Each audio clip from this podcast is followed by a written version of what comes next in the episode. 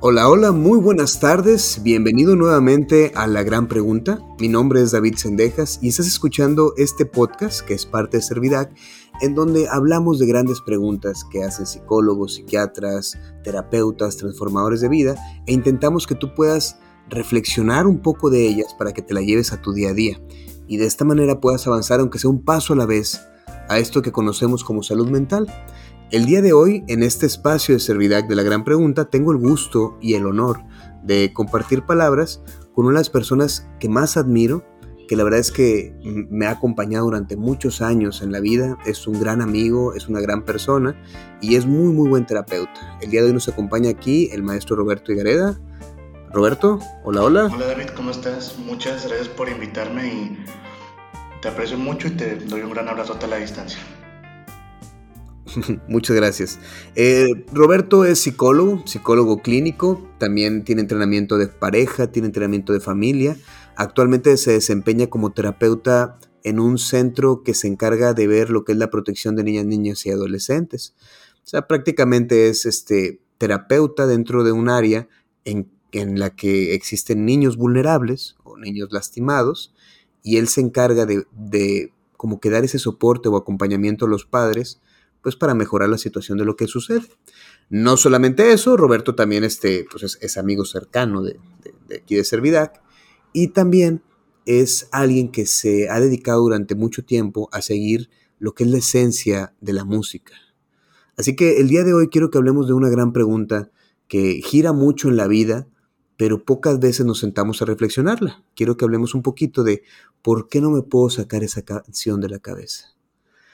Y bueno, Roberto, ¿por qué? A ver, cuéntame un poquito. Tú que tienes ya tiempo escuchando gente, pacientes, amigos, también has estado en proyectos relacionados con la música, en el ámbito, creo que del rock prácticamente. No, creo que de, diferentes, de diferentes bandas. ¿Qué me puedes decir un poco de la música? ¿Qué tiene que ver esto con la psicología? Yo creo que la música tiene que ver mucho con el hecho de expresar algo, ¿no? Es como un arte no es como es un arte muy importante en nuestras vidas que ahorita la contingencia creo que a mucha gente, a mucha, mucho público, mucha gente que cubre eventos, mucha gente que, que dirige eventos, que organiza, que toca, le ha afectado, ¿no? Y se ha dado cuenta que es un espacio necesario porque expresas cosas que a lo mejor en otros momentos no lo puedes hacer. Hay cancioncitas de todo, ¿no? Como decías ahorita, pues me ha tocado cubrir eventos de diferentes géneros, más enfocadito en el rock, pero como, como psicólogo, como clínico, yo creo que hay muchas canciones que te acompañan, que tienen ese momento de reflexión que a lo mejor no puedes tener con tu pareja por ciertas situaciones, esto, que te llegan a dar un clic y pero se quedan en la cabeza, ¿no? Porque te traen un significado importante en tu vida, es como que un, un gancho No sé si a ti te, ha pasado, pero por ejemplo, a, mí me ha tocado mucho que de repente en terapia, al escuchar a alguien, traen esta canción a, lucir, de que es que no me he quitado esta canción de la cabeza, o dicen, ah, es que estaba con unos amigos y sonó esta canción que tiene que ver con él, y me acordé de él. Y a veces le dan un significado a la música como de un viaje hacia cierto momento. O sea, tú escuchas música y te regresa a cierto momento. Y eso puede ser tierno o puede ser aterrador. Mm, no sé si alguna vez te ha tocado que un paciente te traiga una canción y te diga, oye, ¿qué pasa con esto o lo otro? Fíjate que sí es curioso porque sí hay pacientes que traen canciones a la terapia. O sea, no sé si, si mencionaron como un tipo de lema por temporada, como así decirlo. Pero hay canciones que sí le hacen mucho clic. Digo, desafortunadamente no me ha dado de tiempo de escuchar, por ejemplo, una banda que mencionan mucho los adolescentes, que es BTS. No sé si los has escuchado o los has, porque te lo hayan mencionado. Que son unos coreanos, unos. algo así, ¿no? Sí, unos chicos que cantan K-pop. K-pop, sí. sí. Y pues bueno. Yo no entiendo esas cosas, pero suena interesante. Sí, digo, es más como el pop del estilo de ellos, ¿no? De, de, de esa parte del mundo. Pero, ah, digo, no, tengo, no me da la oportunidad de escucharlos, pero sí me han dicho varios adolescentes, más mujeres, que hablan como de temas de alegría, de libertad, de aceptarse a uno mismo. Y es como que, wow, o sea, como una canción este, te puede llevar a, a esa cercanía contigo mismo, ¿no? O sea, no... Fíjate que te, te, regreso lo que tú dices, tu afirmación con algo diferente. Como una canción que habla un idioma tan lejano a mí, como, como el coreano, me puede trasladar a un sentir o a una emoción. Exacto. Fíjate, voy a presentarte una idea, vamos a ponerla aquí sobre la mesa y a platicarla un poquito. Yo creo mucho que las palabras son mágicas. Yo lo digo con pacientes, lo dice Steve Chaser, lo dice Foucault, lo dice, lo dice la gente que sí sabe de psicología. Y así como las palabras son mágicas porque causan cosas increíbles en la gente, las palabras también son la fuente de muchos problemas. O sea, la verdad es que la razón por la que nosotros como seres humanos tenemos un diagnóstico psicológico, un trastorno, un, son por las palabras. O sea, las palabras son algo que llega dentro de nosotros y que dentro de nosotros nos pueden dar mucha confusión. Te lo pongo de una manera muy sencilla. Tú nunca has escuchado que un perro sufra por depresión. Tú has visto un perro que esté triste, pero nunca has escuchado un perro que esté confundido si por no sé si amo a mi amo o estoy enojado con mi amo. O sea, los animales, los que no tienen palabras para expresarse, tienden a no tener eh, sufrimientos que tenemos nosotros, sufrimientos que uno lleva a la consulta, sufrimientos que uno lleva a la clínica. Esto sucede porque simple y sencillamente las palabras son algo muy confuso. Y te lo pongo de una forma más fácil. ¿Cuál es el cuento más corto que te sabes, Roberto? El cuentito más cortito que te pueda venir a la mente. No sé, el de Juanita y el bueno, bueno, hay más corto. Eh, fíjate que el premio, el, el premio al, cuento más corto es uno de un personaje que se llama Augusto Monterrás. Augusto Monterrás tiene un cuento que es así. Dice, cuando despertó, el dinosaurio estaba allí. Y ahí termina el cuento. Esta frase, cuando despertó el dinosaurio estaba allí, no te dice nada y sin embargo te permite pensar un millón de cosas. te permite pensar que a lo mejor, exacto, que, el niño estaba soñando con un dinosaurio y abrió los ojos y ah, ahí seguía el dinosaurio. O tal vez el niño se durmió con un dinosaurio y cuando se despertó había un dinosaurio. O tal vez te dice, eh, tenía un juguete de un dinosaurio que le querían robar, pero no se lo robaron y cuando despertó estaba ahí. O sea, es una frase, una misma frase que puede ser interpretada de miles formas diferentes. Esa es la parte confusa que hacen las palabras. O sea, las palabras pueden ser muy confusas. Un, un amigo te puede decir te quiero y tú no sabes si es una solicitud de iniciar una relación sexual, o si tú no sabes si es un, un, reclamo de, de ven y dame amor a mí, tú no sabes si es una forma en la que valida tu lugar. Y es una sencilla frase, te quiero, o sea, es algo muy, muy sencillo. Bueno, esta es la razón por la que los seres humanos sufrimos por las palabras. El problema aquí es que pues las palabras son necesarias para ser seres humanos. Y eso es lo que uno lleva a terapia. Uno se sienta y por eso se llama The Talking Cure, o sea, la, la cura mediante las palabras. Uno se siente, empieza a hablar todo lo que le viene a la mente. Pienso, bla, bla, bla, bla, bla, bla. Y hablando, llegas a una forma en la que poco a poco se van cambiando esas palabras o le das un significado a las palabras. Por ejemplo, para ti, cuando se despertó el dinosaurio estaba allí, tú podrías contarme qué piensas de ese cuento y yo podría descifrar o, o juntos podríamos descifrar mucho de ti, Roberto, de qué es lo que piensas. ¿Tú habías conocido este cuento? No, no, fíjate, si he escuchado como, bueno, visto, mejor dicho, como esas frasecitas breves que ponen en Facebook como algo similar a eso. De, y está bien loco, ¿sí? que son como cuentos muy cortitos. Este, y eso fíjate que tienes la razón, o sea, las palabras se interpretan. Este, Y es el medio para llegar a, una cura. Digo, no, no vamos a hablar de algún modelo terapéutico en especial.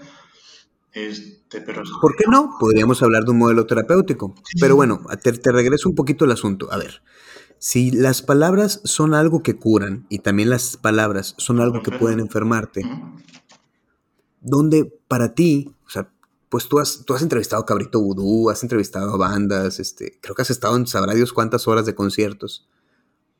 Para ti, ¿la música es un vehículo a la cura o la música entra en una jugada de la cura? Yo digo que sí. O sea, la música sí entra en una jugada de la cura en, en varios aspectos. A lo mejor estoy hablando como muy empírico. Este, sí existen modelos terapéuticos enfocados en la música y en el arte, en muchas cosas, ¿no? Pero para no perderme mucho, sí, yo creo que la música también puede ser un vehículo para la cura, en el sentido de que le da sentido a algo que estás viviendo. Y tienes razón, digo, una, eh, ahorita dices las palabras. Una palabra que te dice un amigo puede tener muchos significados, bastantísimos, como esa te quiero, ¿no? Que comentabas. Y una canción también. Este, muchas personas que pueden escuchar, este, no sé, podrás hablar ahorita a lo mejor de, bueno, si mencionamos a Cabrito Vudú, podrán escuchar Marihuano de Amor, este, que pues es que esta comparación del marihuano de amor es como que estás drogado del amor, o sea, como que estás extasiado en el amor hacia, una, hacia alguien, ¿no? Quien sea. Pero también puede ser otras cosas, ¿no? O sea, a lo mejor sí, estamos hablando de, una droga, ¿no? Este, o no sé. O sea, se puede interpretar de muchas cosas, o incluso ser como esta analogía, ¿no? Del enamoramiento con, con estar, pues sí, como drogado del otro, porque lo deseas, porque lo quieres, porque te genera muchas cosas, ¿no? Pero también quien tiene, entre comillas, la última palabra de que trata la canción es el artista, pero más allá de lo que diga el artista, que también es importante lo que quiere transmitir con la música, es qué sentido le das tú en esos momentos a esta canción. yo creo que ahí es la parte clínica, o sea, yo creo que ahí es donde se mueve, o sea, ahí es la parte donde pues a lo mejor Freddie Mercury cuando escribió Bohemia Rhapsody, él estaba pensando en sabrá Dios qué, pero la parte interesante es cuando le dices a, Roberto, a ver Roberto, ¿y para ti qué significa? Porque de eso puedes entender muchas cosas, o sea, eso da una apertura a entender muchísimas cosas. Y por ejemplo, si tú vas a terapia y alguien dice, no, pues es que esta canción me dicen que yo la entiendo mal, pues sería interesante saber cómo la entiendes tú independientemente por cómo la hizo el, artista, que, sí, que ese es un tema bien diferente, cómo uno interpreta las cosas habla mucho más de uno que de las cosas que está interpretando. Eh, hay un, caso muy curioso de alguien que decía, no creo que era un autor, no me acuerdo si era Jean Paul Sartre o alguien, que decía, yo siempre he pensado que la Mona Lisa está enojada. ¿Y por qué? No, pues es que mira en la cara, tiene cara enojada. Entonces, obviamente, pues eso decía más de la persona que del pintor, ¿no? En, la escuela, cuando, cuando me tocó esta parte de, hacer la carrera, la licenciatura en psicología, yo quería este, hacer una tesis. O sea, yo estaba aferrado que yo quería hacer una tesis. Y esta tesis yo quería que fuera de música. O sea, para mí la música es una de las cosas más interesantes que hay. Creo que me he alejado mucho de eso, pero es muy interesante. Yo decía que este método psicoanalítico, que se le llama la asociación libre, que funciona de la manera más sencilla. Una persona va y se acuesta en un divancito y luego el psicólogo le dice, habla, todo lo que venga a tu cabeza, habla. Y ahí te pones a hablar todo lo que viene a tu mente, bla, bla, bla, bla. Bueno, este proceso es catártico porque empiezas a liberar muchas cosas que ni siquiera tenías presentes. Yo decía que se puede hacer algo muy parecido con la música yo decía que cuando una persona agarra una, guitarra, que obviamente hablaba yo directamente de mi experiencia, una persona agarra una guitarra, un teclado, un algo, y se pone a tocar solo por tocar, o sea, no tocar una canción, no tocar para acompañar a alguien, uno se pone a tocar solo por tocar, producías el mismo efecto dentro de ti que cuando te sientas y te pones a hablar solo por hablar. Y yo quería que mi tesis fuera esa. Y luego, lamentablemente, mi, mi escuela no quería tesis y mejor me mandaron a hacer clases de posgrado y pues ahí se quedó como que la idea dando vueltas. Esta idea de usar la música como un método catártico, luego me fui encontrando a un personaje en Argentina que se llama Rolando Benenson y lo odié. porque, porque él propone un método muy parecido a esa idea que yo tenía. Obviamente a él se le ocurrió mucho mejor y mucho antes que a mí, pero, pero lo odié porque dije yo, ¿por qué él hizo esto que yo no logré hacer? ¿Tú has escuchado algo de este, este modelo de la musicoterapia, Roberto? No, no, no sé. Sí, sí he escuchado la, la palabra, pero no, no conozco mucho. Bueno, prácticamente es un modelo en el que tiene tres principios. Benenson es, es argentino, es psiquiatra, es psicoanalista. Toma su matecito y todas estas cosas. Y él decía que se puede utilizar la música como una forma de vivir mejor. Él dejaba bien claro que la musicoterapia no sirve para curar, y yo estoy muy de acuerdo con esa parte, o sea, uno no, o sea, uno no va a utilizar este proceso, este método para curar su depresión, pero sí te va a ayudar a que tu depresión sea menos caótica y menos dolorosa.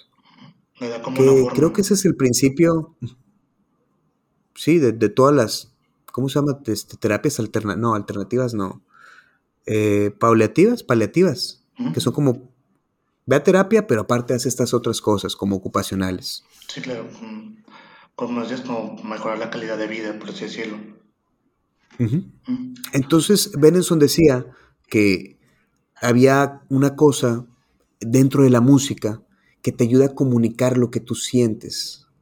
O sea, tú puedes comunicar eso que sientes y no necesitas ponerle palabras como buen psicoanalista Benenson decía que la fuente de muchos problemas son las palabras y por lo tanto utilizar un método que no utilice o no use palabras es como abrir un camino diferente para sacar lo que pasa dentro de ti. Entonces, él, la consigna era muy sencilla. Él tenía un cuarto que tenía muy buen eco, tenía unos instrumentos tirados, no tenían que ser instrumentos complejos como un acordeón, una batería, no, no, era, era una guitarra, unas maracas, este, unas, unos, ¿cómo se llama? Un, pandero, eran, eran, instrumentos que uno no ocupa tener un gran conocimiento musical o técnica musical para poder utilizarlos, y los dejaba en el suelo. Y entonces la persona entraba y la consigna era, no puedes usar las palabras yo como tu musicoterapeuta voy a estar aquí acompañándote. No vamos a hablar con palabras, pero tú haz, sonidos.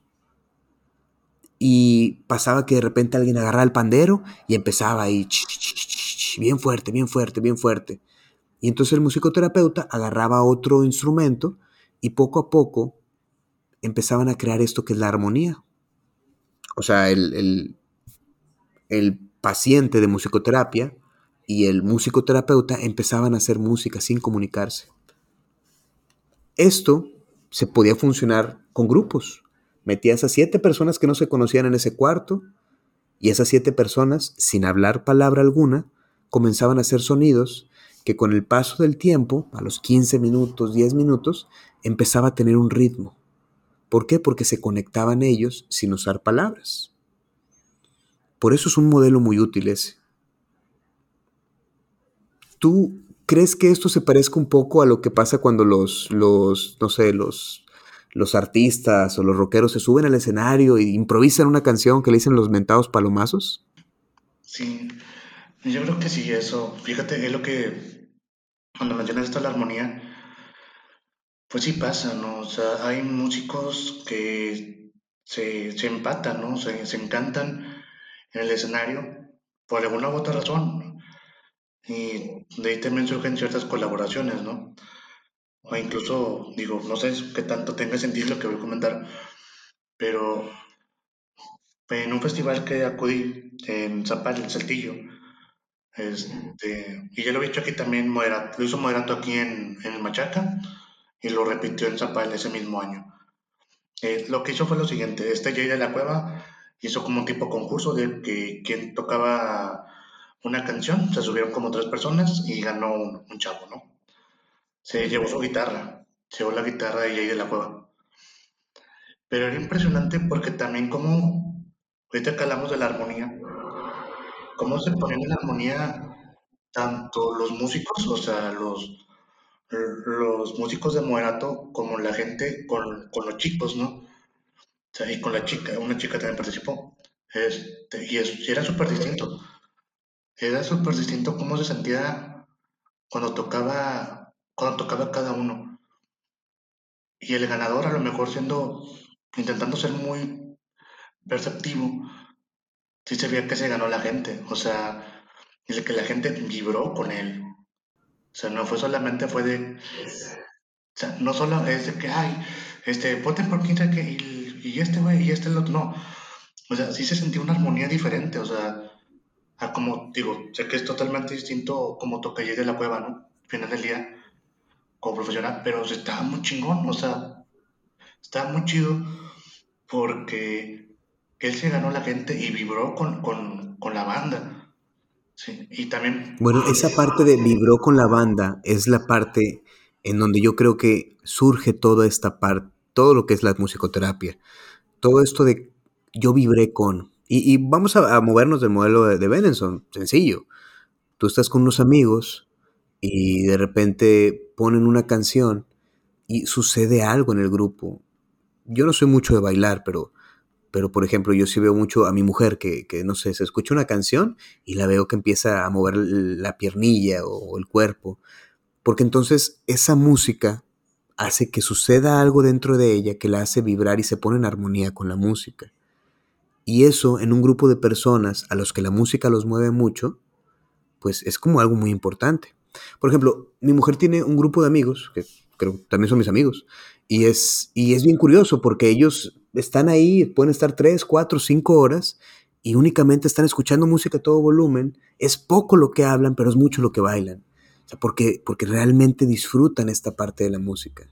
O sea, disfrutan mucho el moverse, disfrutan mucho el ritmo. E, es algo inentendible para mí, porque pues, a lo mejor yo no soy muy bailador, pero sí es algo muy curioso que tengan esa forma de disfrutar la música. Eh, hay un, no me acuerdo quién, pero había una forma en la que decían que la música, los griegos determinaban que la música se dividía en tres diferentes formas. O sea, solamente hay tres como configuraciones de la música. La música que calma a las bestias, la música que alegra y, te hace bailar y te hace agitarte, y la música de guerra para prepararte a, confrontar algo. Y, eso es bien interesante porque luego te pones a pensar, a ver, vamos a, comprar la idea. Vamos a decir que únicamente existen esas tres clases de músicas. Tú escuchas actualmente, no sé, pones este reggaetón, y pues es obvio, o sea, es música alegre. Bueno, y la música que calma, ¿quién la escucha? O la música que, es como que te pone o te prepara para la guerra. ¿Quién la escucha?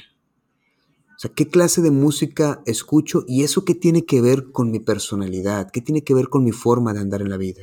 Claro, disculpa que te interrumpa, pero sí tienes razón, digo, al final del día, por ejemplo, no vas a no vas a calmarte con con no sé, ¿cómo se llama esta canción de Twisted Sister? Sí. Disculpa que te lo digo como, como broma. La que dicen huevos con aceite. Ah, ya. La de. ¿Huevos con aceite? ¿Qué algo así? Ah, sí. Bueno, no, me acuerdo. Disculpen mi inglés. Este, pero ¿sabes qué canciones? Este, sí. No vamos a. No vas a ponerte a calmarte con esa canción. Digo, la música te hace vibrar en todos los sentidos. O sea, mejor ya te pones a, a este, hacer slam, a, este, a, bailar, a, hacer caos, ¿no? Vamos a decirlo esa palabra para que se vea más amigable. Este, Y no vas a, a, tener un, no vas a alegrarte con una canción este, de, de José José, digo, no te vas a alegrar escuchando el triste. Este, pero yo creo que más que existir esos tres ámbitos de la música, como lo decían los griegos, We're not gonna take it. We're not gonna take it. Que, luego se convirtió en huevos con aceite. Ya, ya te entendí. Sí, que la banda lo dice. O sea, hay un video en que la banda canta esa parte con huevos con aceite. Este, está bien chido porque, porque la banda no lo toma mal, o sea, lo, lo adapta, ¿no? Pero a lo que voy es que quizás una persona, no, no vamos a encasillarlo como en un tipo de personalidad, en el sentido de que, qué tipo de, qué, qué persona escucha música calmada. Yo creo que E, es que, es que dice mucho la gente eso. Sí, sí, claro, tienes Por razón. ejemplo, tú puedes pensar en el típico eh, greñudo, camisa Sí, este, de cuero, pantalones pegados, así metalero que escucha música, que gritos guturales, guitarras a todo volumen. Y, y tú dices, ¿por qué él estaría escuchando esa clase de música? O sea, Claro, ¿qué es lo que le pasa a esa persona claro, para escuchar esa clase de música? sí tienes razón, y predomina, o sea, y predomina mucho esa música en él, o sea, puede ser por su historia, puede ser por el contexto, este, incluso, no sé, hay gente que, que es mayor y es como que, ah, la música nueva no sirve, este, o esas cosas, ¿no? No, pero es que eso, eso todas las generaciones lo dicen. Una Claro, generación no, siempre dice que la generación pasada no tiene la razón. claro, la eso es parte de, de una pubertad sí, de- del claro, adolescente diciendo que, que los padres no saben. claro, siempre va a pasar eso. Fíjate, Pero que, fíjate lo curioso de eso. Sí, sí. disculpa que te interrumpa. A donde iba es que sí tienes razón, digo, algo vive ese sujeto, esa sujeta para, bueno, ese sujeto, perdón, para, para elegir ese tipo de música como predeterminada. Pero también ese metalero, no todos, ¿verdad? Digo, no es generalizar, pero te va a escuchar una baladita, te va a escuchar un reggaetón, los que tienen una personalidad como más flexible, por así decirlo. Porque te decías de la pubertad, y es cierto, es una pubertad en el, en el gusto musical, pero ya también puede entrar una madurez en el sentido de que disfrutas la música, más allá que pertenecer a un grupo, y sé que a lo mejor no voy por ahí la pregunta, pero quizás también existe una madurez, una madurez musical, emocional, pero que a lo mejor para él esta música fue importante en un momento de su vida, tipo eso es como la Yo, yo creo que, que sí. O sea, por ejemplo, lo significante trasciende en las generaciones. Si mi papá es rockero, pues probablemente yo le voy a dar un significado al rock. Si mi, si mi, no sé, si mi mamá era rockera, pues yo le voy a dar un significado.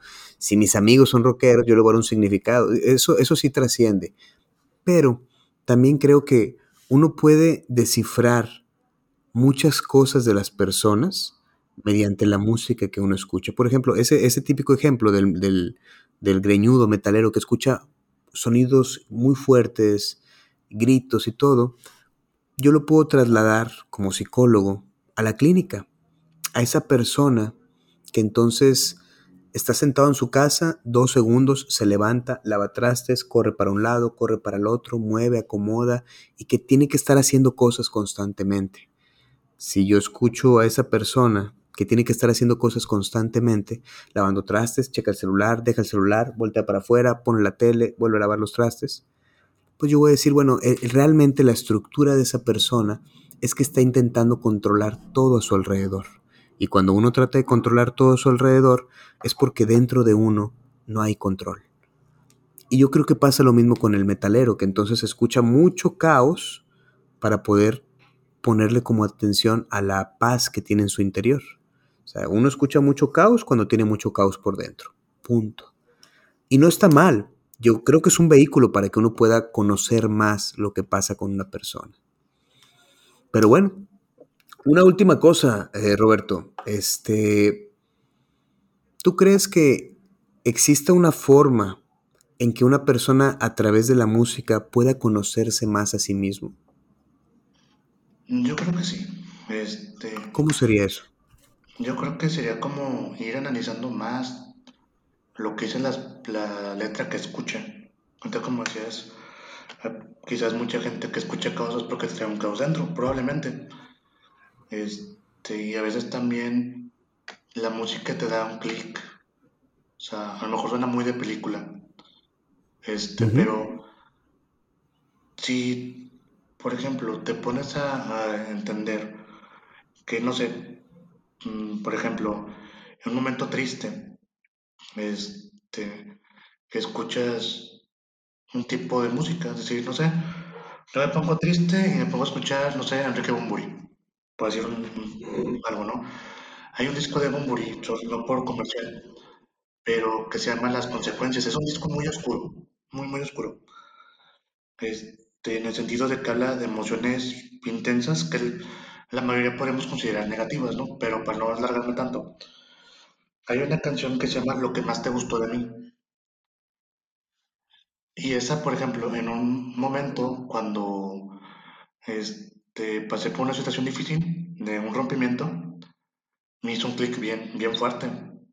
Porque en la parte de la canción dice, lo que más te gustó de mí es lo que quieres cambiar. O sea, como en esta relación, bueno, yo lo traslado así, por lo que viví, ¿no? Pues eso lo descubrí. Que cómo es que esta, esta persona de quien me enamoré se enamoró a lo mejor de, estas bromas, de esta forma este, en que platicábamos, convivíamos, a lo mejor bromas de cierto estilo, a lo mejor cierto, ciertas cosas, pero luego es con lo, con lo que me ale, con lo que se aleja, ¿no? Es que no entiendes estas cosas o no eres muy maduro, esas típicas cosas que, que pasan en las relaciones, por no entrar en más detalles, este, pero, pero sí, o sea, ese disco es un disco que, pues sí, cuando estoy triste puedo escuchar las consecuencias de Bumburi, cuando estoy feliz puedo escuchar o sea, los Caligaris, por ejemplo, que es un grupo de ska argentino, puedo escuchar estos técnicos decadentes si quiero una fiesta, ¿no?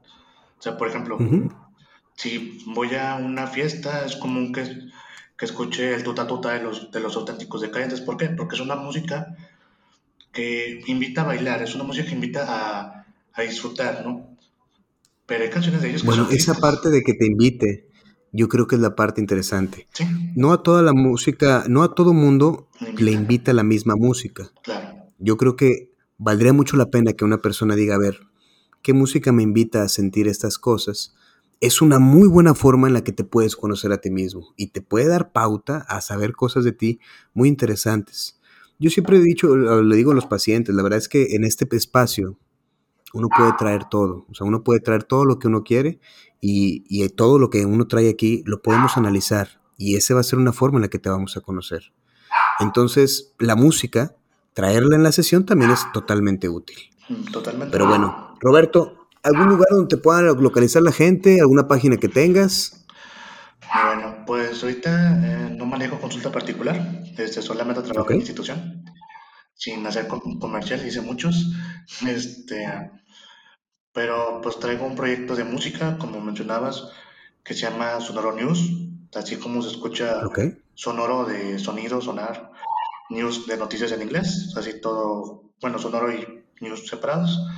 En Instagram, Facebook, Twitter, próximamente TikTok, este, YouTube también. Sí, hay que mover. No, yo no le entiendo esa cosa del TikTok. Hay que estar en la onda de bueno. chaviza.